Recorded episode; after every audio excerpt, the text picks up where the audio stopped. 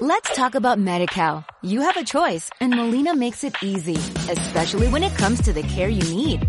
So let's talk about you, about making your life easier, about extra help to manage your health. Let's talk about your needs now and for the future. Nobody knows Medi-Cal better than Molina. It starts with a phone call. Call 866-420-5330 or visit meetmolinaca.com. Let's talk today.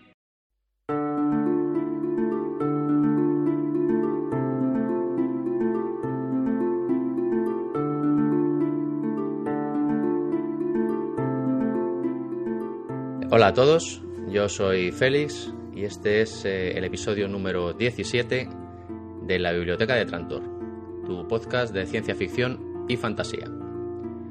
Hoy es 26 de noviembre de 2011 y aquí estamos una vez más eh, para charlar sobre esos temas que, tanto nos gustan. Volvemos a la ciencia ficción, a la buena ciencia ficción en formato cine, para hablar eh, sobre una película que supone pues una vuelta a las premisas clásicas del género, proponiéndonos un tema de interés, de interés además en nuestra realidad eh, cercana y trasladándolo eh, a un hipotético futuro, un futuro cercano, quizá más cercano de lo que pudiéramos creer, con el fin de poner sobre la mesa pues diferentes aspectos y diferentes matices del tema a tratar. En, en este caso, pues la manipulación genética, eh, sus consecuencias y bueno, sus implicaciones morales. Porque hoy vamos a hablar de Gattaca, una película del año 1997 que bueno, supone un pequeño oasis de buen cine, de ciencia ficción, en un panorama en el que los buenos guiones escasean y en el que demasiado habitualmente, bueno, pues los efectos especiales parecen ser único y suficiente argumento para rodar una película. Una película que nos hará preguntarnos interesantes cuestiones. ¿Es el ser humano solamente su código genético o hay algo más? ¿Nuestra conducta está escrita? ¿Se puede cuantificar la perfección humana? Y como siempre, para charlar sobre la película, como es habitual aquí, pues hoy cuento con la presencia de, un contertulio, que además se estrena en la biblioteca de Trantor, que no en el podcasting, y que va a aportar bueno, pues su voz y su opinión a la charla de hoy. No es otro que, que Deco, de Dantesco Podcast. Emilio, bienvenido. Hola, buenas noches, feliz. Oye, eh... he dicho tu nombre verdadero, lo mismo tienes que matarme. No, no, no, no, no hay secretos. Aquí estamos todos desnudos ya en la red. Así que nada, Emilio de Dantesco Podcast, un podcast de humor que ya he recomendado aquí alguna vez, eh, poniendo la promo y demás, y que bueno, sin duda vuelvo a recomendar a todos nuestros oyentes para que os escuchen, que merece la pena. Bueno, tanto, tanto como humor es mucho decir, vamos. Bueno, es... yo me río bastante con vosotros. Para mí es humor y bueno, entre otras cosas, ¿no? Y bueno, tú eres la voz que sujeta al resto de los dantescos, ¿no? Un poco ahí, una voz para controlarlos a todos. Tra trato de, de, meterlos en vereda, lo que pasa que me resulta muy difícil. Son unos librepensadores que van muy a su bola, pero bueno, ahí está. Quizá nos complementemos de esa forma. Además, sea ciencia cierta que escuchas la biblioteca de Trump desde los inicios prácticamente, porque creo recordar que fuiste de los primeros audiocorreos que yo recibí aquí sobre Blade Runner, ¿no? Fue. Pues sí, efectivamente, vamos, eh, allá en los tiempos eh, primigenios del podcasting, eh, pues sí, vamos, tú eres de, los que lleva ahí más tiempo y yo siempre he reconocido que no soy un, eh, un gran aficionado a la ciencia ficción, pero sí que reconozco que he, habéis tocado temas, por ejemplo, el, aquel mítico programa de Blade Runner que hicisteis, pues eh, me, me, tocó la fibra y no pude evitar enviaros un poco mi, mi pequeña aportación, ya que es una de mis películas favoritas. Y, y, y, lo que digo, que aunque no, eh, la ciencia ficción, sobre todo a nivel literario, no es mi género, pero eh, sí que gracias a este podcast he descubierto cosas que, que de otra manera no, ni siquiera hubiera picoteado. Bueno, además de hecho fuiste tú quien me sugirió hablar de Gataca en, las jornadas de podcasting de Alicante, en las que, a las que los dos acudimos hace un, pues, ya más de un mes. Y bueno, pues nada, aquí estamos. Pues sí, vamos a ver esta película que son de esas que, que te dejan pinceladas grabadas ahí en la, en la memoria, ¿no? Una película que no tiene desperdicio, sin duda. Pues nada, dicho esto, y sin más dilación, si te parece, pues nada, vamos a hablar de, de. Vamos allá.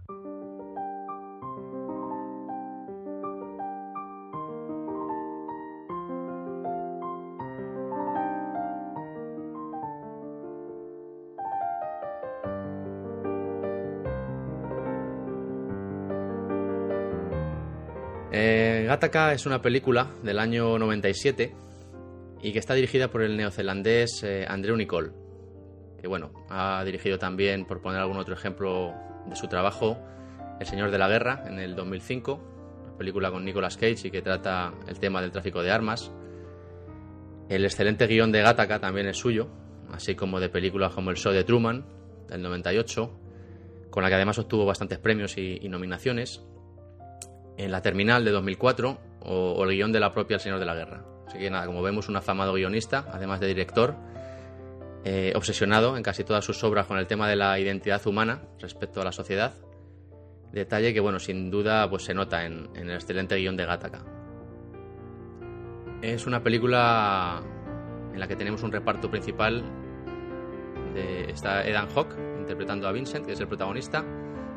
Eh, Uma Thurman y Jude Law secundarios principales. Yo creo que ese es el trío básico ¿no? en el que se, se, fundamenta la película.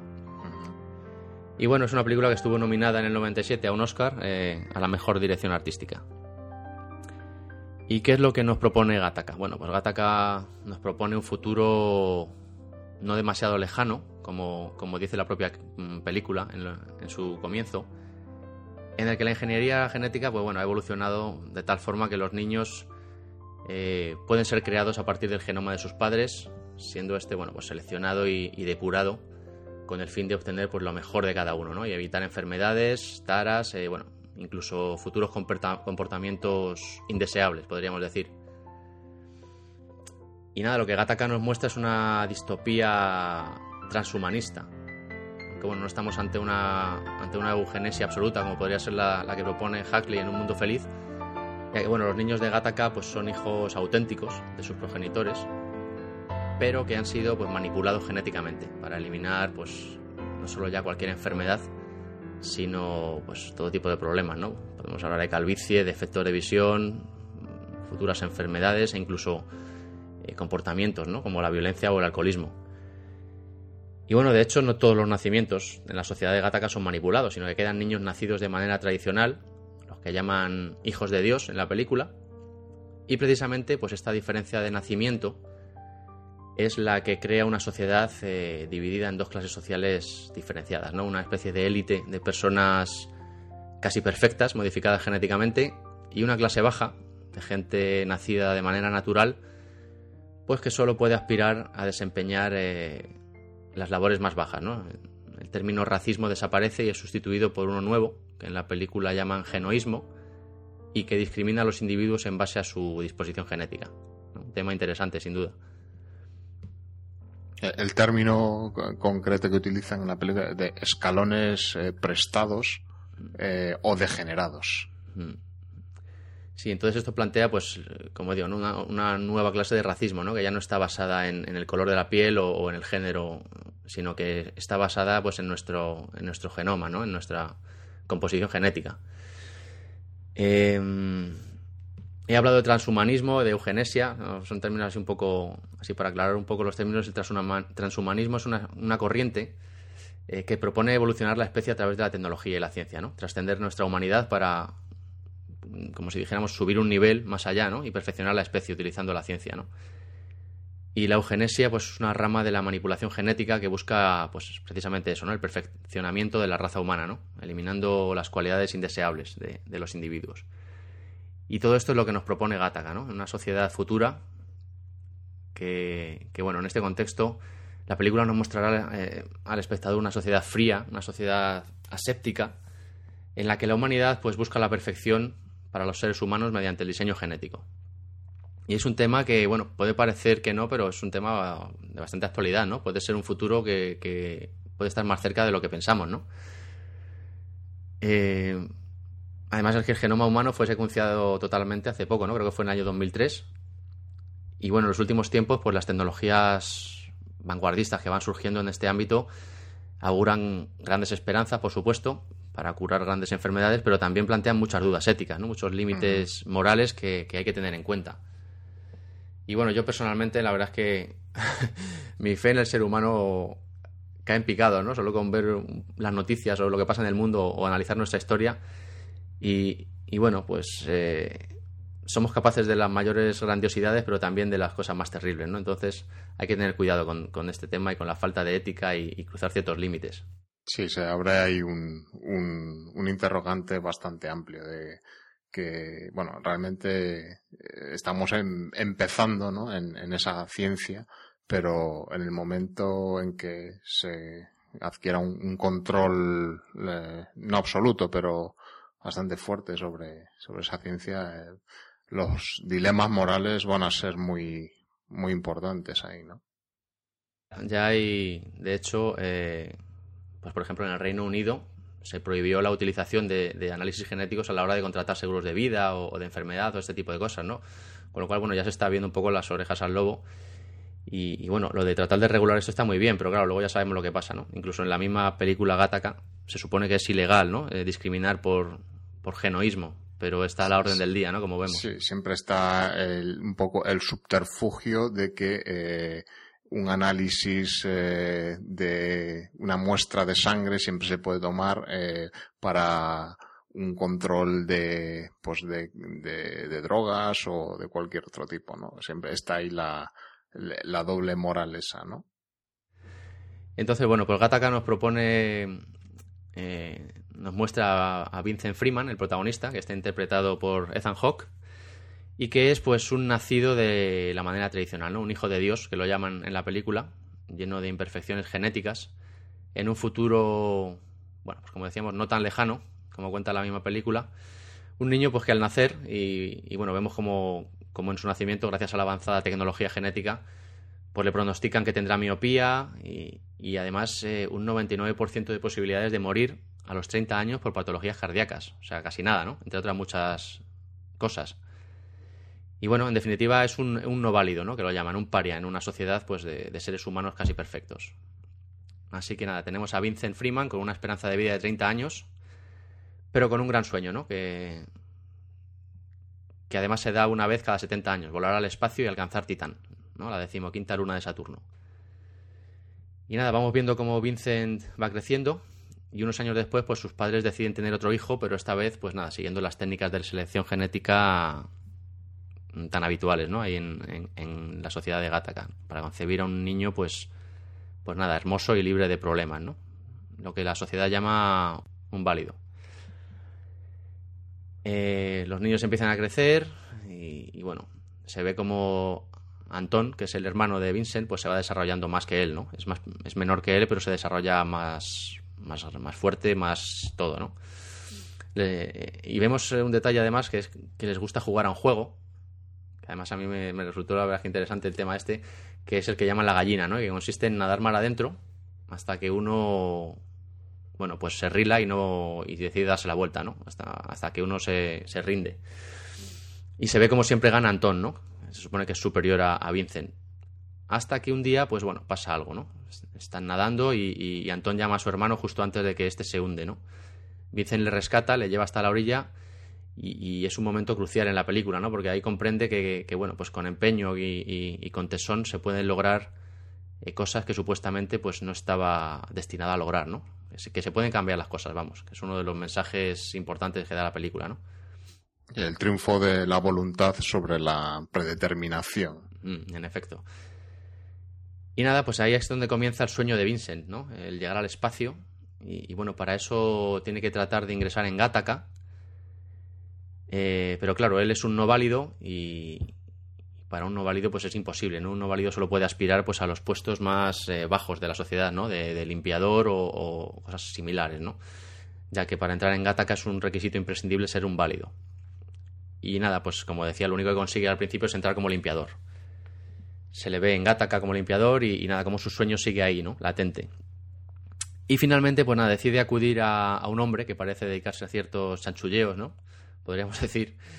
Y que le presenta a un tipo, a un válido, que además está en silla de ruedas, está paralítico, que había sido campeón de natación y bueno, con un registro genético, la verdad es que ejemplar, ¿no? Eh, que no consta en ningún registro, como que está paralítico y, por el que puede eh, hacerse pasar, ¿no? El tema es suplantar la identidad de esta persona para conseguir entrar en Gattaca. Este es eh, Jerome Monroe, que está interpretado soberbiamente pues por, por Jude Law, ¿no? Y bueno, pues la película nos va a ir contando eh, cómo se somete a un, a un tratamiento, ¿no? Para, pues incluso para, para ganar más altura, ¿no? Porque tiene que Sí, una cirugía bastante dolorosa. Una especie de implante, ¿no? En las piernas para... Sí, una operación de estiramiento de fémur, eh, de fémur o de tibias. Eh. Y bueno, pues se pone lentillas para, para paliar su miopía y conseguir un color de ojos parecido al de, al de Jerome. Eh, y bueno, una serie de cambios, ¿no? Que, le harán parecerse a él.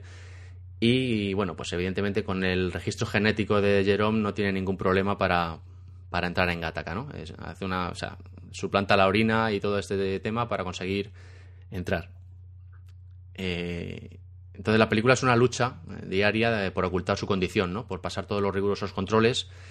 Y bueno, hay escenas, la verdad es que impactantes, ¿no? De cómo todas las mañanas frota todo su cuerpo, ¿no? Con una especie de piedra pómez para eliminar Sí, las células muertas de mm. su cuerpo. ahí, al respecto de esto, hay un, hay un detalle que, que es muy, a mí me parece muy impactante, que es cuando, eh, antes de ingresar en Gattaca, va a acudir a la, a la entrevista, que se supone que es la que le va a dar la admisión en, en la corporación Gattaca para iniciar su adiestramiento como astronauta o piloto hacia, en la misión a Titán y finalmente se, se ve mm, que eh, esa entrevista de ingreso se limita a un simple análisis de sangre que determine su condición como válido. Eh, no hay ningún otro factor que determine su aptitud para entrar en Gattaca. Es simplemente el análisis de sangre, el análisis genético, eh, el que demostrará su condición como válido y es, es un, es una cuestión que a mí me sorprendió bastante. La, verdad, la verdad es que si lo piensas es tremendo, ¿no? Es, es, una discriminación brutal. ¿no? absoluta, vamos. Es como la discriminación en función de color de piel o cualquier otro eh, rasgo físico. Pues nada, el hecho es que Vincent entra en Gattaca y comienza su lucha por alcanzar su sueño, ¿no?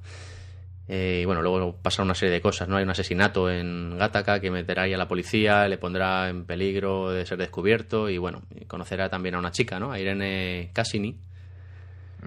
Eh, y bueno, pues nada, eh, una película que la verdad es que plantea muchos, muchos temas interesantes, ¿no? Muchos temas morales y además llena de referencias y de curiosidades que, que también podemos comentar. A mí me llama mucho la atención, por ejemplo, ya desde el propio título, ¿no? Que es eh, las siglas de Gattaca, eh, hacen referencia ya desde el principio de la película a las iniciales de las proteínas ¿no? que componen el ADN, a, guanina, adenina, timina y citosina, ¿no? Y además son letras que luego irán apareciendo también en, destacadas en negrita en los títulos de comienzo y, en azul en los títulos de crédito, ¿no? En, un, detalle curioso. Sí, la, película está llena de, de guiños en cuanto a, pues eso, desde el nombre de la película hasta los nombres de los personajes que podemos, bueno, podemos ir viendo luego un poco los, los guiños que nos hace Andrew Nicol. Hmm. Ahora, ahora hablaremos de los personajes, sí, porque además son, son interesantes. Son personajes eh, que, bueno, al principio de la película parece que, que, no, que son simples, ¿no? que son fríos y luego vamos dándonos cuenta de que son en realidad personajes bastante complejos. Porque además es que Gattaca es una especie de agradable retorno a la ciencia ficción clásica, ¿no? Con un, espectacular estilo retrofuturista que a mí la verdad es que me impactó bastante me, y me gustó bastante. Y es una especie de futuro casi que parece una vuelta al pasado, ¿no? Con esa estética que mencionábamos, eh, una estética mm, ya se ve en los coches, ¿no? En los coches que, parecen coches de los años 50, ¿no? La única, la única diferencia es que son, son eléctricos Sí, sí, de hecho están, están inspirados en coches de finales de los 50 a los 60, los, los Studebakers y los Citroën DS19 y son con, con la peculiaridad de que son, son coches eléctricos. Se observa en una, en una escena el, el, el proceso de enchufarlo ¿no? a, la red para su carga. Sí, además el propio sonido, ¿no? Cuando andan se nota que son eléctricos y es la única, el único signo de, de, que estamos en el futuro, ¿no? Porque si ves los, los vehículos, como tú bien dices, son pues eso, de los años 50. Pero ya no solo los coches, las vestimentas, ¿no? Todos, eh, todas las personas eh, tremendamente trajeadas, ¿no? Incluso se ven algunos con sombreros de, la misma época, ¿no? De los años 50.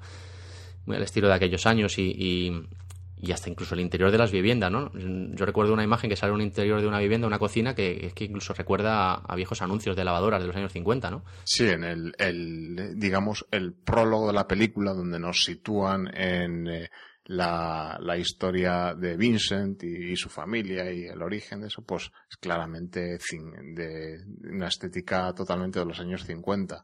Y, y ya luego, si, bueno, podemos entrar más adelante a comentarlo, el, todo lo que son las, los, el diseño de los interiores, ¿no? Donde se, donde se desarrolla la película. Son, son arquitecturas y de, de los años 50. Vamos, esto es eh, totalmente intencionado por parte del, pues, eh, el director o el director de arte de la película, vamos. Sí, además es que es eso, la propia ambientación, esas eh, formas geométricas frías ¿no? de los edificios, eh, de los espacios públicos, eh, la verdad es que, impactan. Y, y, hablando de la fotografía, también, ya que estamos en ese. No sé si te has dado cuenta de los tonos. que la, la película empieza con tonos cromáticos azulados, blancos, todo muy frío. Y, y vemos como a medida que va avanzando y vamos descubriendo la complejidad de los personajes y vamos entrando en más de lleno en ellos, eh, la cromática de la película va cambiando, ¿no? Hacia tonos más sepia, más, más cálidos. Sí, más cálidos, sí. Dando ese, ese aspecto más, eh, no sé, más años 50, ¿no?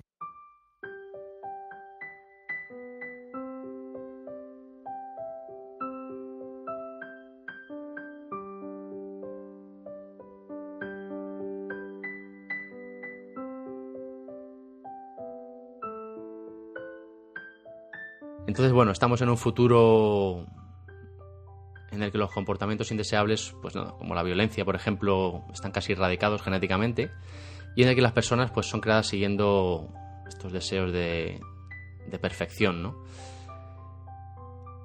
Y tenemos, eh, como hemos dicho, pues un montón de, una complejidad grande en los personajes, ¿no? Que yo creo que los personajes son en los que en los pilares fundamentales en los que se basa la película, ¿no? Eh, yo quería hablar de ellos un poco en profundidad porque me parecen importantes, ¿no? Son personajes que pese a que en un primer momento, como yo decía antes, dan la sensación de que son fríos, ¿no? Rectos. Poco a poco nos vamos dando cuenta de que, bueno, esta sensación es engañosa, ¿no? Veremos que son personajes complejos. Eh, cuya humanidad pues parece haber sido recortada, ¿no? Y que en todo momento están como, como luchando, ¿no? Por mantener bajo control sus sentimientos personas que desde niño pues tienen una vida programada y que saben qué se espera de ellos, ¿no? privándoles pues, de parte de su humanidad. Y precisamente esa es una de las razones por la que el futuro que nos presenta Gattaca, la verdad es que resulta inquietante, ¿no? Por una parte parece ser todo aquello que podríamos desear, ¿no? Un mundo pacífico, limpio, puro, pero luego nos damos cuenta de que es un mundo en el que seguramente pues, no estaríamos a gusto, ¿no? Su perfección parece basarse en eliminar eh, la humanidad de las personas, ¿no? Las imperfecciones humanas en deshumanizarnos, ¿no? En definitiva, hasta, bueno, pues convertirnos en, engranajes casi perfectos de un mecanismo, ¿no? Se ve a la gente moviéndose como si fueran engranajes de una máquina, ¿no? Y bueno, Vincent, eh, Irene y Jerome, que son los tres personajes principales, a mi modo de ver, son los tres pilares, ¿no? En los que se sustenta la historia. Y además la dualidad que hay entre Vincent y Jerome, pues es la que moverá la película, ¿no? Así como ese esfuerzo del protagonista por, por superar a su hermano, ¿no? perteneciente a la casta de los válidos y por alcanzar su sueño. Em, hablamos, empezamos hablando de Vincent, si quieres. Sí, sí, es quien, eh, quien soporta la película, ¿no? Pues nada, tenemos a Vincent, que es el protagonista, como hemos dicho, Ethan Hawke, que hace una estupenda interpretación y que nos muestra a alguien, pues, pues nada, que es consciente desde niño de que es diferente, ¿no? de, que es, de que es inferior, una especie de anomalía, pero que aún así pues no se resigna ¿no? a aceptar el destino que, que se le impone. Y, bueno, vemos cómo lucha contra él, pero que lo hace, bueno, pues desde el inconformismo, ¿no? Lo hace no desde el idealismo, sino que su lucha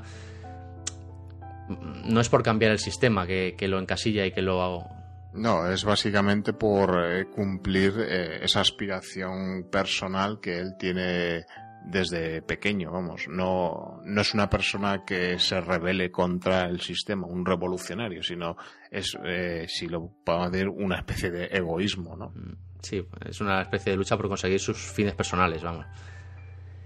Y, bueno, es un personaje que en realidad no, no presenta grandes cambios a lo largo de la historia, no evoluciona demasiado se nos cuenta su infancia, se nos cuenta su sueño inalcanzable y cómo pues nada, el tesón y la fuerza de espíritu pues darán un giro a su vida y le permitirán alcanzar su sueño, ¿no? Pero bueno, si, a mi modo de ver es un personaje que no, evoluciona demasiado, no cambia demasiado a lo largo de la película y que se centra pues en perseguir ese sueño, ¿no? Esa, esa lucha. Que es una de las partes importantes de la película, claro, pero el personaje en sí no evoluciona demasiado, ¿no? ¿No te parece? No, es, eh, es constante en eso. Pues eh, tiene que tiene que eh, quiere conseguir su, su fin, que es el de poder viajar a las estrellas, en este caso a, la, a Titán, ¿no? que es una, una luna de Saturno, ¿no? Y, y, bueno, pues para ello hace todo aquello que sea, todo lo que sea necesario, vamos. los, eh, en la película entra eh, que, que luego es un poco la trama de la película queda un poco eh, mezclada con el, el, hecho del asesinato del director de misiones que eh, es un poco lo que le mete un poco de tensión ¿no? al mm, argumento. Sí, un toque de cine negro, yo casi diría. Sí, sí, sí, de cine negro, eh, con pues, el tema de la policía que entra en Gataca, pero, pero sí, el, personaje de Jerome es, es, bastante constante, vamos, está ya a piñón toda la película, pues eh, hasta que, mm, bueno, no sé si, es, si podemos hablar de spoilers en esta película. Sí, yo creo que vamos a ver. Hombre, que no haya visto ya Gataca a estas alturas. Claro. Vamos a, sí, sí, tranquilo, habla de lo que quieras, que no. No, bueno, pues eh, hasta que, hasta conseguir el, el objetivo final, ¿no? De, de, de su vida, de, de Jerome. Eh, el, es el personaje que mantiene la película, pero eh, si no sé, pero casi me resulta más eh, interesante el personaje que, hace Jude Law en esta película. Me parece que, que sí que tiene mm, un puntito que sí que te hace no sé, apiadarte un poco de él, ¿no? Sí, a mí realmente Jude Law, el personaje de Jerome es el que que me parece más complejo de los tres de los que estábamos hablando, ¿no? Es un tío que, bueno, que está creado para ser superior y que al final resulta vencido por la propia presión de las expectativas, ¿no? Que la sociedad pone en él y, bueno, que se ve que no acepta, ¿no? Su fracaso. Es que es, es un personaje hecho a la media de Jude Law, ¿no? Eh, esa imagen que él tiene de de, de guapera, ¿no? De, guaper, de señorito snob inglés, eh, ahí con todo hecho, eh, guapito y tal, pero que en esta película es un, es un juguete roto. Eh, que no sabemos, eh, se habla en principio de que él que sufrió un accidente, ¿no? Para verse ahí postrado con una paraplegia en una silla de ruedas, pero luego descubrimos un poco que, que, que no es un accidente realmente lo que él sufrió. Intentó suicidarse, ¿no? ¿Puede ser? O... Sí, sí. Eh, deja, deja traslucir eso, que pues que, que él no eh, estaba, eh, pues él está creado para ser, tener unas expectativas, ser perfecto, pero cosas que él no quería realmente. Y... Además, bueno, habla de una competición de natación, era nadador y que queda el segundo, algo así, ¿no? Y no gana o, sí, historia de esa. Por eso que es un personaje que al final te acabas apiadando de él, ¿no? Incluso pues bueno, cuál es su final en la película, ¿no? Que es, eh, eh, es eh, digamos, el personaje la verdad que, el, final, el final es tremendo. Que le da la poética, ¿no? Final a la película. Sí, es un tío que, bueno, pues a raíz de su fracaso, ¿no? Un tío que estaba hecho para conseguirlo todo y, bueno, a raíz de su fracaso, pues se vuelve amargado. Eh, se vuelve cínico y bueno, además el típico personaje autodestructivo. Efectivamente, sí. Y además al principio se ve como mira a Vincent cuando los presentan, ¿no? Cuando empiezan a hacer el trato para cambiar las identidades y demás, cómo le mira pues, incluso por encima del hombro, ¿no? Haciendo gala de su superioridad genética, ¿no? Y, un personaje que realmente es mucho más complejo que la, que la simple aceptación de su destino que, nos muestra Irene, que ahora hablaremos de ella también, o el afán de superación de Vincent, ¿no? Es un tipo que consciente de que es superior genéticamente, es consciente de eso, pero que se ve limitado e impedido, ¿no? Por, por, pues por el fracaso que ha tenido, por la lesión de columna en un mundo como el de Gattaca. Eh, un mundo bueno, pues en el, que los genes lo son todo y, a los que se aferra ¿no? para no admitir su derrota. Y además, eh, la grandeza del personaje es que luego a lo largo de la película se irá dando cuenta a través de, de, Vincent pues de que toda su perfección genética no es más importante ¿no? que la perseverancia y el tesón de Vincent en, al ver, o sea, al ver el sacrificio que hace y la oscilación que muestra para llegar a conseguir su sueño, ¿no? Y que consigue llegar tanto o más lejos de lo que pudiera haber llegado él con toda su perfección, ¿no? Yo creo que el personaje es, es ese, ¿no? Y ahí vemos una evolución enorme, ¿no? Del personaje de Jerome hasta que, bueno, al final, pues se ve incluso que casi termina haciendo suyo el sueño de Vincent, ¿no? Y acaba luchando por, por, su éxito tanto más que él, ¿no? Sí, sí, se implica, se implica con él mm. para que, llegue a alcanzar su objetivo. Mm. Es, es la es el valor que tiene este personaje, ¿no? Mm. Y, y, la, y, la, gran interpretación que hace Jude Law que, sí, está genial que yo digo que no es de mis actores favoritos pero que sí que le tengo que reconocer un, buen papel en esta película sí, no, aquí la verdad es que el tío se sale y, nada, pues eso. La batalla de superación de Vincent pues le hace ver que, hay cosas. Le hace ver a él y a, todos los espectadores que hay cosas más importantes que los genes, ¿no? Le demuestra que, que se puede empezar la carrera sin la ventaja que supone la perfección genética y, llegar tan lejos como, como el individuo más perfecto, ¿no? Esa es la grandeza del personaje. Y bueno, pues luego nos queda también Irene, que será la, la mujer que conoce Vincent en, en Gattaca, es otra integrante de, de, Gattaca. Eh, y bueno, pues eh, al principio se nos presenta como un personaje bastante simple y luego, bueno, irá cambiando también y evolucionará incluso mucho más que el propio protagonista, ¿no? Yo creo que de los tres Vincent es el que menos evoluciona, porque Vincent se centra en su, en su en conseguir su meta, en su tesón por, por lograr el objetivo. Irene, pues al principio se nos muestra como una persona fría, distante, impersonal, ¿no? cuya vida ha seguido siempre las directrices establecidas y pues que no se plantea ningún tipo de duda, ¿no? En principio. Y bueno, luego a medida que avanza la película sabremos que no es tan perfecta, ¿no? Como parece, que sufre, creo que era una ligera anomalía cardíaca también, ¿no? Sí, también, también. Que le impide acceder al espacio, a viajar al espacio. Pero bueno, vemos que esta chica, a diferencia de Vincent, pues acepta su destino, ¿no? Creo que, creo que ella, por no sé por qué circunstancias, pero eh, sí que puede viajar al espacio, pero creo que se limitará a, orbitar en torno al Sol. Me parece que, bueno, tenía una cierta limitación y que era todo lo que podía aspirar. Claro, entonces le habla, empieza a hablar a Vincent de, todo este problema que ella tiene, claro, el otro con el problemón que tiene encima, ¿no? Que se supone que, se, que debería estar incluso muerto ya, ¿no? Que tenía un 1% de posibilidades de pasar de los 30 años. Entonces, bueno, cuando, cuando empieza a conocer a Vincent, realmente, bueno, ella piensa que es Jerome, lo conoce como Jerome, y cuando empieza a interesarse por él, pues vemos que se va enamorando incluso y que es capaz de amar, ¿no? Y, aunque el sentimiento es muy al estilo de la película, ¿no?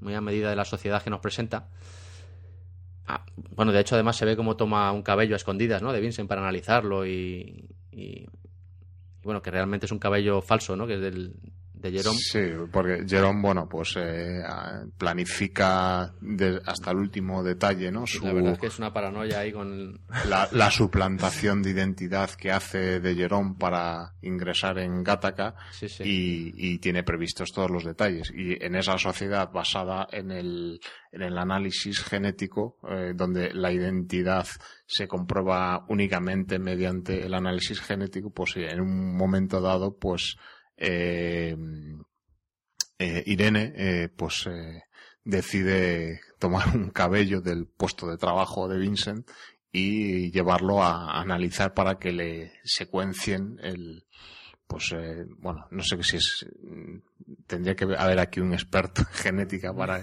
corregirnos eh, el genoma o bueno la, la, identidad genética de, de, Vincent para comprobar porque bueno aquí se mezcla todo el tema del asesinato que se produce del director de misión la policía ahí indagando bueno claro la policía encuentra un cabello de verdadero de Vincent que se le cae por ahí en una de las salas y claro en cuanto lo analizan ven que es de un no válido no entonces ya empiezan a sospechar de un no válido como, como autor del asesinato, ¿no? Y, bueno, esa es la trama policial que hay. Además que luego también es significativo que luego al final se, se revele que el, asesino es el director, ¿no? Que además se, supone que es un tipo que está modificado genéticamente para no, tener conductas violentas, ¿no? Sí, Eso es otra, otra, otro toque de atención, ¿no? De que nos, pues que nos llega a decir pues que, es imposible, ¿no? Eh, genéticamente incluso pues, controlar todo tipo de conductas y controlar el, el espíritu humano, en definitiva, ¿no? Sí, que el sistema falla. Mm. Y respecto a esto de Irene y del cabello y tal, a mí hay una escena que me gusta mucho y que es muy significativa, que es cuando se ve como ella misma le da uno de sus cabellos a, él, ¿no? A Vincent. Sí. Y, él, pues nada, lo deja, lo suelta, lo deja que se lo lleve el viento, ¿no? Mm. Y lo rechaza, ¿no? Esta es otra, otra de estas muchas eh, escenas eh, muy simbólicas que tiene mm. esta película. Esta, esta película es una sucesión de, de, escenas, pues eso, llenas de simbolismo, llenas de poesía. Ahora, ahora al final, si quieres, seleccionamos unas cuantas y las comentamos. Hay, hay, hay, para dar y tomar. Y bueno, pues cuando casi al final descubre el secreto de Vincent, pues bueno, al principio todo su mundo pues parece derrumbarse, ¿no? Pero porque bueno, todo lo que en lo que había creído parece venirse abajo y de repente pues las cosas no son como ella creía, ¿no? Dejan de estar previstas y, preestablecidas. Pero bueno, reacciona de una manera muy humana, ¿no? Pues, mostrando amor y enamorándose y demás. Y, bueno, es un personaje interesante también. Sí, bueno, yo me quedo con Jerome, como tú dices. El, ¿eh? vamos, eh, el personaje de, Uma Thurman, bueno, eh, se adapta un poco la fisonomía que tiene Uma Thurman se adapta muy bien, ¿no? A este a este personaje si bien, bueno, pues yo he leído muchas críticas que la que, que no la ponen muy bien ¿no? en esta en esta película, muchas críticas de espectadores, pero sí que la, la fisonomía esta de, de Uma Thurman, así pues poco paliducha y tal, sí que se, se adapta muy bien a, al tipo de personaje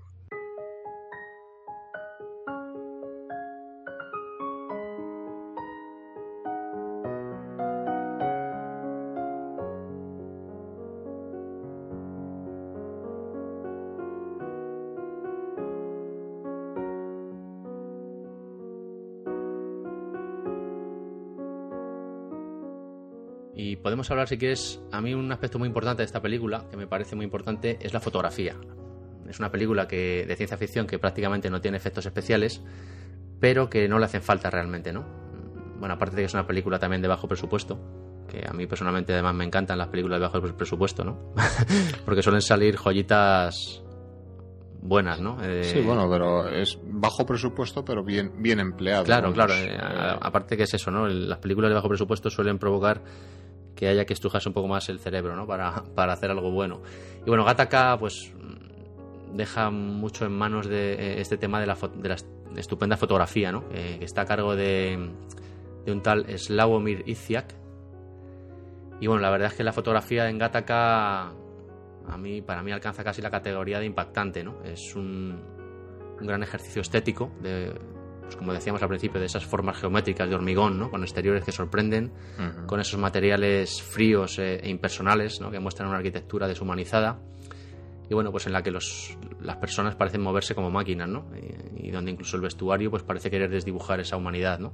Sí, la, fotografía tiene, hay, hay dos planos que en esta película que, que además se repiten varias veces, supongo que tú, tú, también los tienes en mente, que es por un lado eh, el, plano eh, donde se ve los lanzamientos de mm. los cohetes hacia las misiones. O sea, estamos en esta, en esa sociedad, pues eh, se ve que se están produciendo misiones de lanzamientos de misiones hacia pues hacia las estrellas. sí, están en plena, en plena conquista del, sistema solar, parece, En plena conquista. Es, un, es una tarea rutinaria de lanzar cohetes. Creo que dicen que incluso 12 diarios, quiero recordar que dicen en la película, 12 lanzamientos diarios. Entonces, uno de los planos fundamentales de la película es eh, el plano donde se ve la estela de los, eh, de los cohetes que, que, parten en misiones de una manera rutinaria y es un plano que se produce que se reproduce constantemente.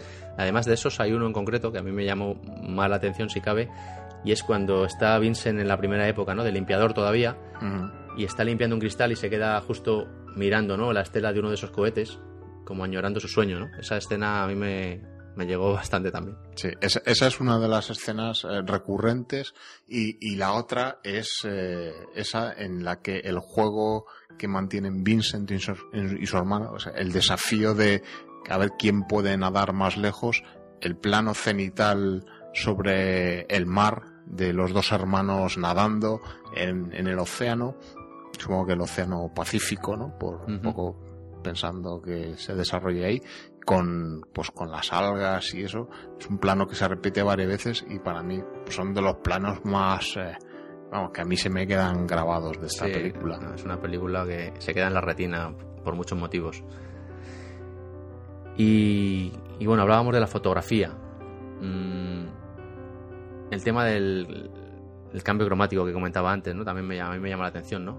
Poco a poco, cuando ya nos vamos acostumbrando a estas directrices estéticas, ¿no? De frías, ¿no? La tonalidad cromática de la película, pues va cambiando, ¿no? De esos tonos azulados y blancos del principio, de ese principio frío de formas geométricas rectas, pues bueno, a tonos más ocres, más sepias, ¿no? En definitiva, pues más cálidos, ¿no? A medida, como decía, que vamos adentrándonos en los personajes y, y, bueno, pues para, para ver su complejidad y, y sus sentimientos, ¿no? Sí, Es eh, otro, otro toque que a mí me gusta.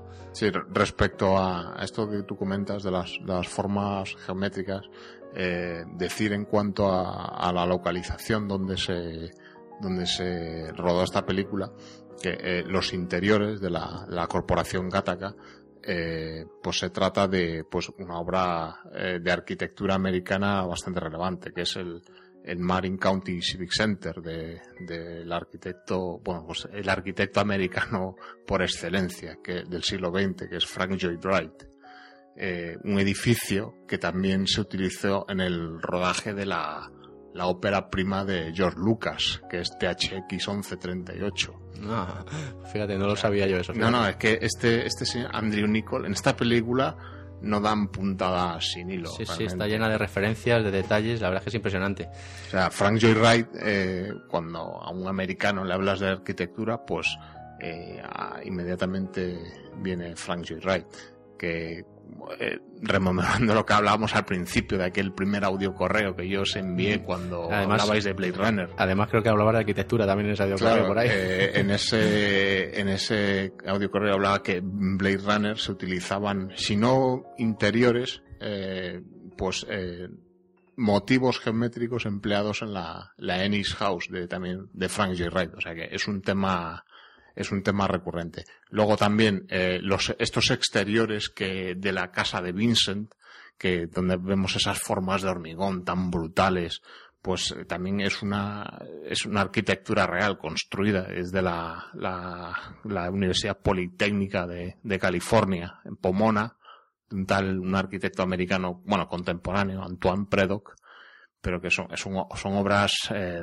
relevantes así como también el esa escena donde donde Vincent y donde y Irene charlan durante eh, que ven también el lanzamiento de un cohete, ¿no? Que es unas formas de hormigón, pues se trata de la, la presa de Sepúlveda en Los Ángeles, que construida en la década de 1930. O sea, esa arquitectura de los, mm, en el caso de la Corporación Gattaca, es arquitectura de los años 50, Sí, ¿sabes? sí, sí, sí, muy acorde con el, la retro, el retrofuturo, ¿no? Que Sí, sí, está, todo está seleccionado en, en consonancia.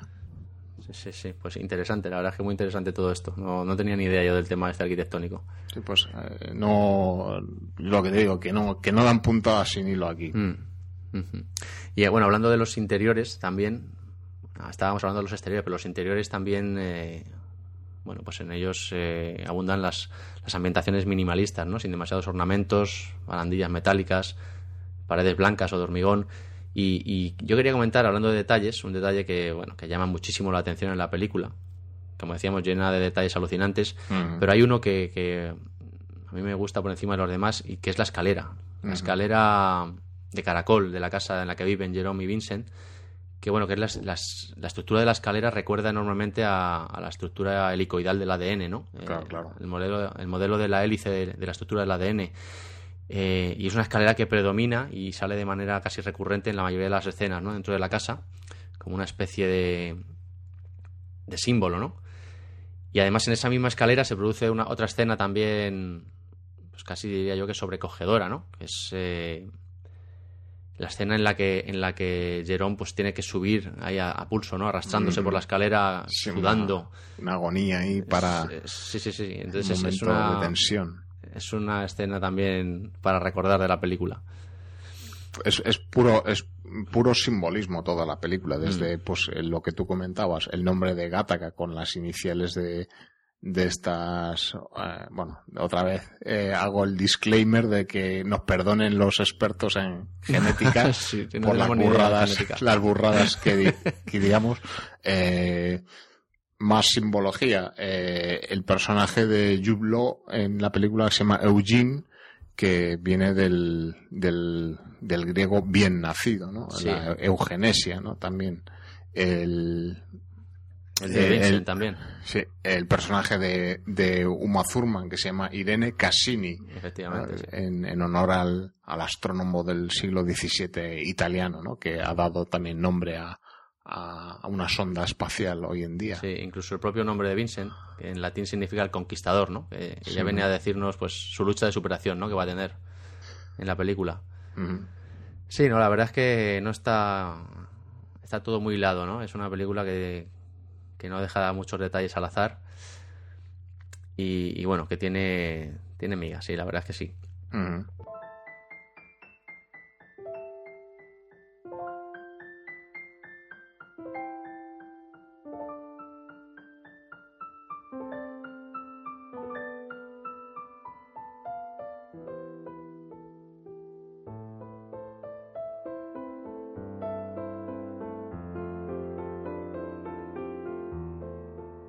Y, bueno, pues eh, como decíamos, es una película de bajo presupuesto, pero de brillante factura, ¿no? En la que la ciencia ficción realmente mm, es algo secundario, ¿no? Es un vehículo para mostrarnos y, hacernos reflexionar, ¿no? Sobre otras muchas cosas.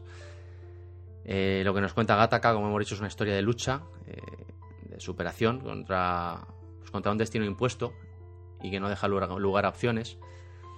Y contra este destino, pues lucha Vincent, ¿no? Para demostrar que, con todos sus defectos genéticos, pues puede ser tan bueno como, como los demás válidos, ¿no? Como decíamos, trata otra forma de marginación social, el genoísmo, en teoría ilegal, pero que bueno, de práctica habitual y, y bueno, la, selección genética extrema pues nos dejará esta sociedad dividida, ¿no? Entre válidos y no válidos, o nacidos de forma natural y... Sí, dime.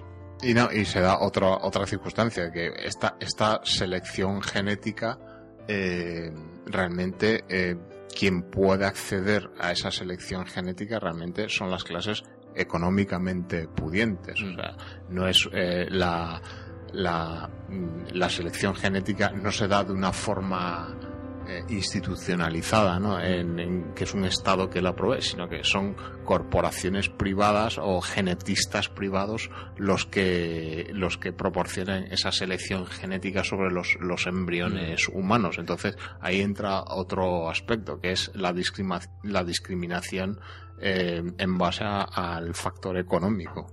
Sí, eso no cambia. no cambia nunca en, en la sociedad, ¿no? Y bueno, y, en este contexto, pues, pues se pone de manifiesto el poder del espíritu de superación humano, ¿no? Que, es, está encarnado ahí en la lucha de, Vincent, ¿no? Contra la adversidad, contra las barreras sociales y contra esta falta de igualdad de oportunidades, ¿no? Que decíamos, la dedicación, la dedicación de Vincent, pues por luchar contra su destino, ¿no? para cumplir su sueño y de ir al espacio. Y además aferrándose a una única oportunidad, ¿no? A ese 1% de posibilidades, ¿no? De, sobrevivir que tiene. Sí, sí, sí. Es, eh, es un poco un alegato pues a favor de pues eso, esa, esa posibilidad que deja la, la genética, la voluntad. Eh, yo no sé si, cómo llamarlo, cómo se, se llamaría, si voluntad, espíritu, eh, alma lo que escapa de la predeterminación genética, ¿no? Eso ya, pues cada uno en base a sus creencias le, le pone su nombre, ¿no? Pero un poco la, la reivindicación de, de, ese factor que escapa de, de la predeterminación genética. Además, el contrapunto de, de todo esto, pues es el personaje de Jude Law, ¿no? Como decíamos, Jerome, que es un válido perfecto, que le, que bueno, que le ofrece su identidad, ¿no? A Vincent para que logre conseguir su sueño. alguien, pues eso, que, que, conseguir únicamente un segundo puesto en una competición de natación, pues le provoca, habíamos dicho, un intento de suicidio, ¿no? Que le deja en una silla de ruedas y entregado al alcohol y, a la desesperación, ¿no? Jerón representa, pues, eh, la carga de la perfección, ¿no? Podríamos decir, el sucumbir a la presión, ¿no? De cumplir las expectativas. y, bueno, son dos personajes que, que, representan una antítesis perfecta, ¿no? Que son los motores de la película. Sí, y la, complicidad que se establece entre ellos a lo largo de la película también. Hmm. Sí, claro, luego vemos como Jerome pasa de un estado de, casi desprecio a, bueno, pues como decíamos, a hacer propio su sueño, ¿no? Eh, una película pues que además del debate filosófico y moral sobre la manipulación genética, pues eh, como tú decías antes, también apuesta por adentrarse un poquito en, el cine negro más clásico, ¿no? Eh, también es un punto a favor, ¿no? Una, tiene su trama policial, su la típica chica y todos los elementos habituales de un thriller, ¿no? Eso también pues le da un poco de vida a, la película. Y además, pues como decíamos, que nos deja escenas memorables, ¿no? Eh, podríamos, si quieres, comentar algunas de ellas, ¿no? El meticuloso trabajo... A mí me, llama la atención, por ejemplo, el, trabajo meticuloso de Vincent en Gattaca, ese nivel de, empeño, ¿no? En no ser descubierto, limpiando el teclado, limpiando todas esas escenas, ¿no? En las que intenta dejar el menor rastro posible de... Sí, ahí, bueno, entramos en un poco eh, la parte que podemos, por lo menos yo personalmente, podemos pensar que de la película le podemos sacar más pero, ¿no? Un poco, puede flaquear un poco si nos ponemos eh, estrictos, ¿no? En cuanto a, o sea, está claro que esta película no la podemos ver desde el punto de vista de la ciencia ficción que, por ejemplo, nos cuenta James Cameron o Steven Spielberg, ¿no? Eh, nos tenemos que poner en la ciencia ficción eh, tipo cuento que nos cuenta, por ejemplo, Ridley Scott en Blade Runner. No podemos entrar a analizar, por ejemplo, la, la el plan de suplantación de identidad que hace Vincent eh, en esta película, en base a pues colocarse en las yemas de, de los dedos ampollas de sangre, ¿no? Para superar los controles de acceso que están basados en eh, análisis de sangre, pues colocando los, eh, las yemas de los dedos sobre unos, unas placas.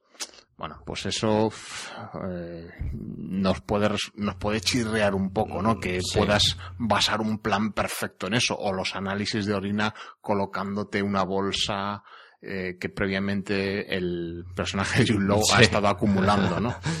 Eh, son cosas que te pueden chirrear, pero no puedes verla de esa manera esta película. Hmm. Sí, hombre, es, es que lo que yo decía, ¿no? la ciencia ficción realmente es una excusa, ¿no? Para, para plantearnos otras cosas mucho más interesantes.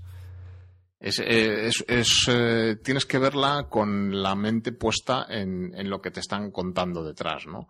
Que tampoco, vale, no es un discurso filosófico de lo más profundo, pero bueno, eh, eh tienes, tienes que poner tu, tu, cerebro en esa frecuencia, ¿no? No, no entrar a analizar, eh, ahí podríamos analizar otras cosas muy chocantes, ¿no? De la producción.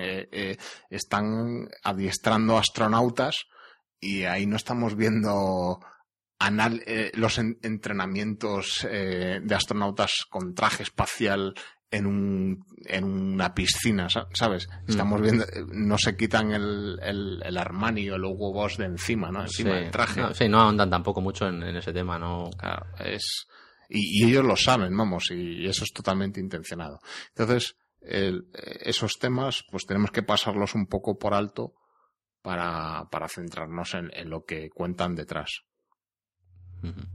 Totalmente de acuerdo, sí. Seguimos con las escenas. Yo hay otra que no sé si la recuerdas, que además a mí me, me llamó también mucho la atención, y es la escena del, del concierto de piano en el que aparece un pianista con seis dedos en cada mano. Sí, sí, muy grande. sí, además incluso comentan que la pieza que toca es una pieza hecha para 12 dedos. Vamos, está hecha para 12 dedos, ¿no? Es que, es que esa, esa escena mete, mete otra cosa más en este, en todo, en todo este discurso. O sea, mm, hasta entonces pensamos que la selección genética que se produce en, en esa sociedad eh, utópica o distópica es para eh, conseguir seres humanos perfectos eh, con el estándar que conocemos nosotros. Pero también nos dan a entender que mediante esa selección de los embriones eh, pueden conseguir seres humanos eh, con características distintas al, al, estándar humano, pero más adaptados para una pues una actividad eh, determinada, ¿no? Determinada, ¿no? Sí, que, utilizan la genética pues para, para generar, pues queremos generar un tipo que sea lo mejor tocando el piano, pues 12 dedos, ¿no? Por un ejemplo. Mm. Sí, sí, sí, la verdad es que es, es interesante, pero también escalofriante, ¿no? si lo llegas a pensar. Eh, le mete el, factor escalofriante ahí a, la película. Más escenas. Hay otra en el restaurante que a mí me gusta mucho, en la que Vincent le muestra a Jerome cómo es Titán, ¿no? Utilizando un símil entre Titán y, la copa de vino, ¿no? Que tiene en la mesa, la llena de humo. Bueno, esa especie de símil, ¿no? Entre sueño y realidad. Esa escena a mí me gustó, me gustó mucho también. Y también las escenas románticas, ¿no? Con Uma Thurman, eh, las puestas de sol en el, campo de paneles solares, por ejemplo. Sí, eso es una, es una metáfora, esa escena. Eh, pues yo creo que eso debe ser una, una central termosolar, ¿no? De estas de, espejos, ¿no?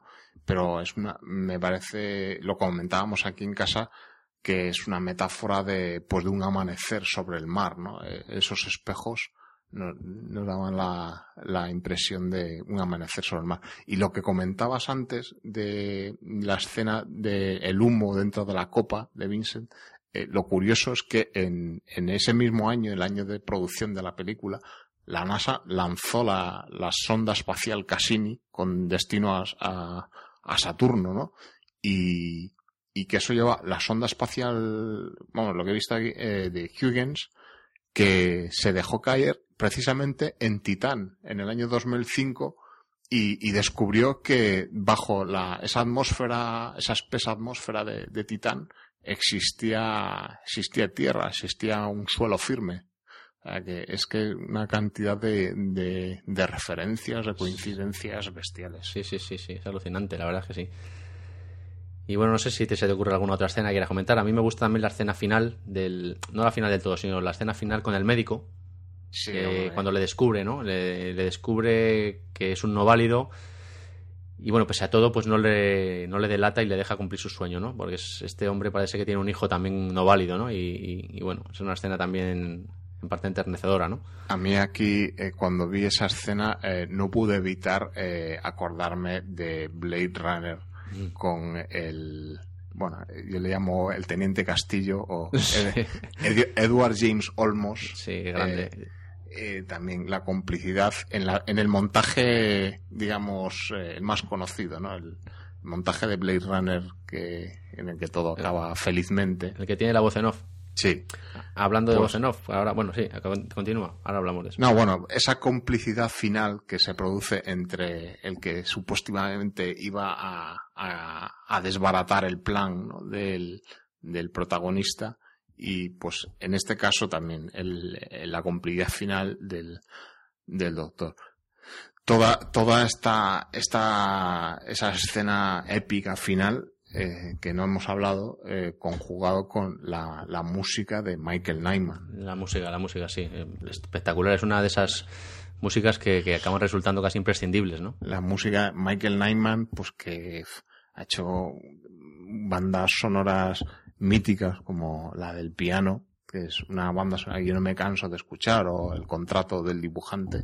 El tema ese de cuando la, la escena donde eh, Vincent va a embarcar en la, en la nave espacial tras el último análisis de orina es, eh, bueno, es emocionante. Sí, además luego cuando se le ve mm, toda esa escena, ¿no? Cuando ya se le ve en el cohete, que además Jerome le da un sobre, ¿no? Para abrirlo cuando esté arriba. Y cuando ya está en pleno lanzamiento lo abre y tiene un cabello de él, ¿no? Y se ve a la vez como, como se suicida, definitivamente, ¿no? Se mete en el incinerador este que hay. Y la verdad es que sí, la verdad es que es un final Además, luego va. Hablaba de la voz en off, porque en esta película también hay voz en off de Vincent, que nos va contando. Pero mira, a diferencia que de, otras veces, que a mí no me suele gustar la voz en off, en esta película sí que la veo casi hasta necesaria, ¿no? Sí que me, no me de chirría, vamos. Sí, vamos. Mm, no sé, bueno. En Blade Runner no me, no me gustaba la voz en off, pero en esta película, por ejemplo, sí que me, no, me, no me choca, vamos, no me desagrada. Sí, bueno, eso eh, a mí me parece también que vamos, que, que pues sobre todo la, la primera parte, ¿no? Donde Mm. nos, donde nos sitúan, ¿no? En, en esa, en esa sociedad eh, utópica, ¿no? Mm. Es, yo creo que es necesaria. Sí, ¿no? es casi hasta necesaria, sí. Y bueno, esa frase final, ¿no? Que va diciendo precisamente esta voz en off cuando está en, en el cohete, ¿no? Eh, dice, bueno, pues algo así como que dicen que cada átomo de nuestro cuerpo formó parte alguna vez de una estrella, ¿no? Sí, Dice, es- quizás es- no me esté marchando, quizás esté yendo a casa, ¿no? Esa, esa es una de, la- de las frases más, eh, más bonitas, ¿no? La de estamos hechos de estrellas, ¿no? Que también salía en, yo me acuerdo, no sé si te acuerdas, el, el tema este de música de Moby, ¿sabes? De Me- We Are All Made of Stars también. Eh, se ha- te digo que lo han usado 50 mil personas de que estamos hechos de estrellas, de, Mm. del carbono, ¿no? Que, que sale de las Muy, estrellas. muy romántico, ¿no? Sí. Y bueno, pues nada, Gattaca podemos ir resumiendo, ¿no? Es una buena historia, muy bien contada, a mi modo de ver, de la cual pues podría sentirse orgulloso el mismísimo Asimov, ¿no?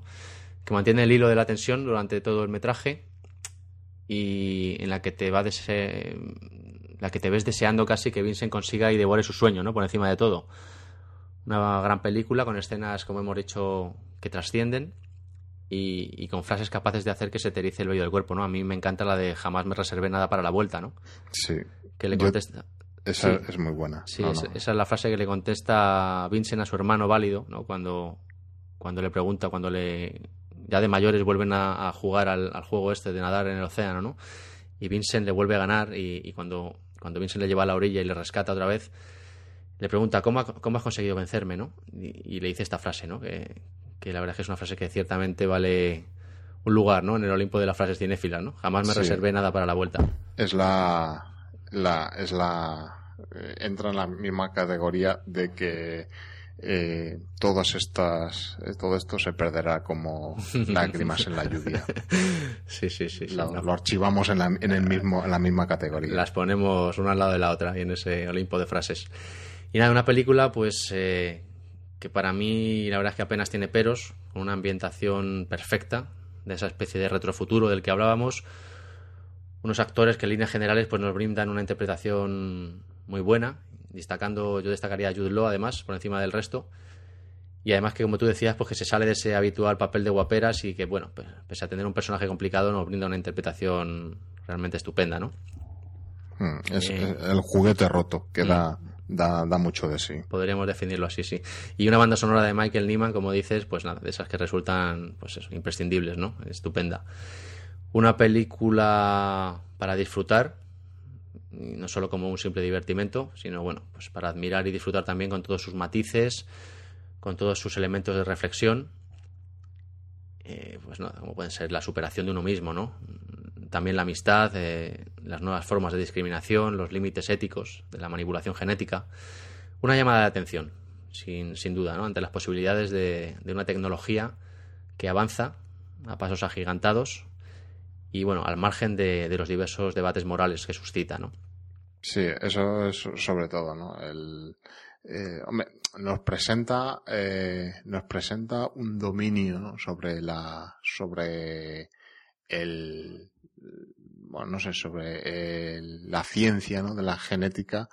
Eh, a mí se me ocurre pensar que nos presenta, pues eso, que el, hay un dominio absoluto, ¿no? Sobre la, sobre la, la genética, ¿no? Algo que a veces hoy en día también pensamos que, o sea, es una ciencia que ha avanzado muchísimo, ¿no? Pero que eh, el, el hecho de que, eh, mm, no sé, la concepción de una persona, algo que se produce eh, millones de veces al día en, en el mundo hoy en día, pues todavía eh, la, la ciencia tiene muchísimos, muchísimos incógnitas todavía no desveladas, ¿no?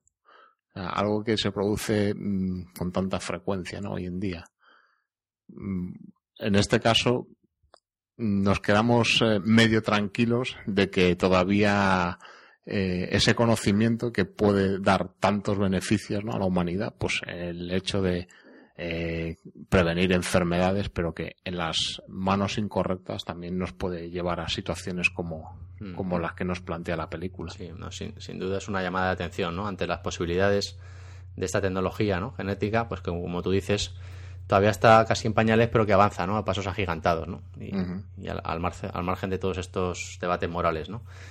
Y, bueno, pues nada, ya, ya, si quieres vamos terminando, ¿no? Es una película de culto para mí, en la que, bueno, sobresale por encima de todo el triunfo de la fuerza de voluntad, ¿no? Y en la que Andrew Nicole, pues nos muestra que el ser humano, pues es mucho más, ¿no? Que su ADN, que no hay un gen que albergue el espíritu humano ni, ni su destino, ¿no? Un sí. un viaje, bueno, un viaje singular, ¿no? A las estrellas. Y, nada, muy recomendable. Pues sí, una, película que en, en el 97 cuando salió, pues tampoco tuvo una, una repercusión excesiva, ¿no? Sino que ha sido más eh, de, de de lluvia fina, ¿no? A lo largo de los años, ¿no? De, críticas, el Pero si te, si te fijas, si te fijas las grandes películas, eh, suele, es un caso que, que, pasa muchas veces, ¿no? Mira, un Blade Runner, por ejemplo, pasó algo parecido, ¿no? Tuvo muy poco éxito en su estreno. Sí, sí, sí, parece. Es algo que, que las grandes películas de culto, muchas de ellas, pues les pasa esto, ¿no? No, no sé por qué será, pero, pero es verdad. Y, bueno, además una, es una película que podemos decir casi un poco premonitoria, ¿no? Porque en, aquel, año 97 todavía esto estaba mucho más en pañales que ahora, no se había ni siquiera secuenciado todo el genoma humano aún. Y bueno, pues es un poco un poco pitonisa, ¿no? Sí, sí, sí, se, adelantó se adelantó a su tiempo. Mm.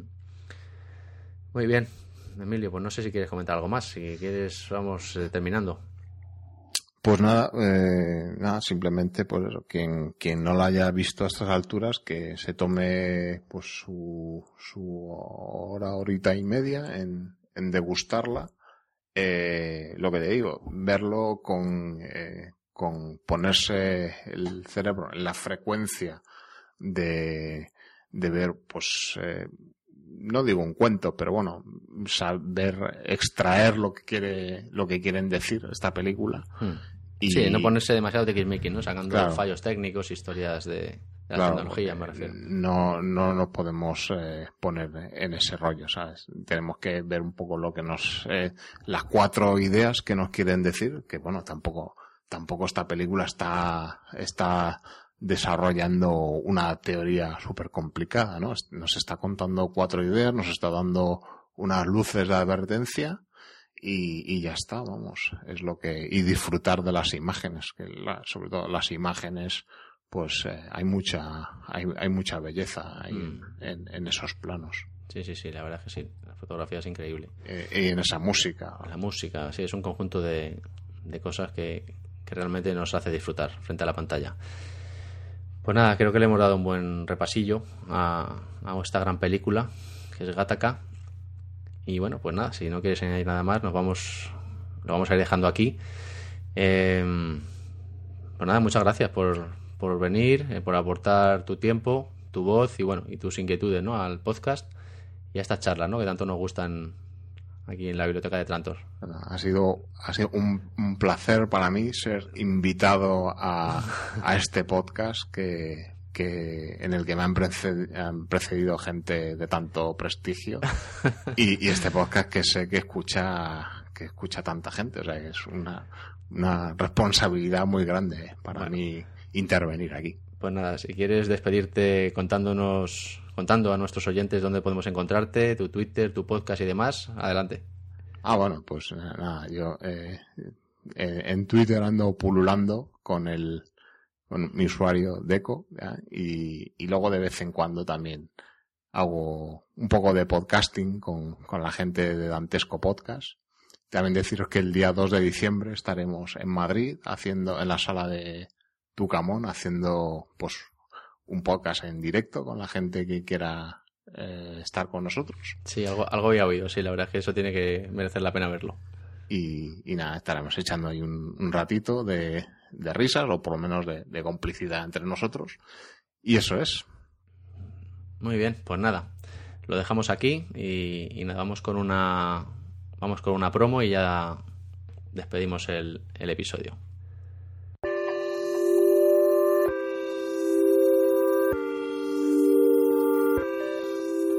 ¿Te gusta la tecnología? estar al segundo informado de todo lo que acontece en el mundo ¿Siempre estás trasteando con las redes sociales? ¿Te encantan los gadgets, los videojuegos, el cine? ¿No puedes ni quieres desconectar de la vida 2.0? Sabemos lo que te pasa. Estás infoxicado. Pero tranquilo, nos pasa a muchos. Tómatelo con calma y sé bienvenido a tu casa. Bienvenido al podcast Infoxicados. Visita nuestra web en www.infoxicados.es.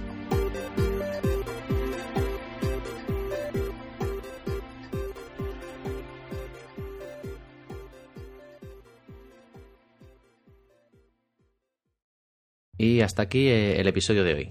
Ya sabéis, eh, como siempre, que estamos en el blog www.labibliotecadetrantor.com el email a vuestra disposición, la biblioteca de trantor.gmail.com Estamos también en el grupo de Facebook, que bueno, sigue creciendo poco a poco, cercanos ya a los 300 seguidores, y del que podéis haceros fans para bueno, seguir las charlas sobre estos temas de los que hablamos. También en Twitter, ya sabéis que el usuario del podcast es arroba betrantor y el mío personal arroba maugan, sustituyendo la primera A por un 4. Eh, el podcast está disponible, como ya sabéis, en iVoox y también en iTunes, donde, bueno, pues siempre me gusta leer vuestras reseñas. Así que nada, si, os gusta el podcast, eh, dejarnos ahí las reseñas y, muchas reseñas en iTunes. Aunque bueno, imagino que si habéis llegado hasta aquí, pues debe ser porque os gusta, aunque sea un poquito. Muchas gracias eh, por estar ahí, al otro lado, escuchando y recordad, no hay gen eh, capaz de determinar el espíritu humano. Un saludo.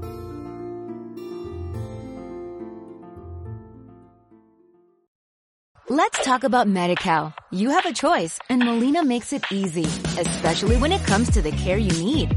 So let's talk about you, about making your life easier, about extra help to manage your health. Let's talk about your needs now and for the future. Nobody knows Medi-Cal better than Molina. It starts with a phone call. Call 866-420-5330 or visit meetmolinaca.com. Let's talk today.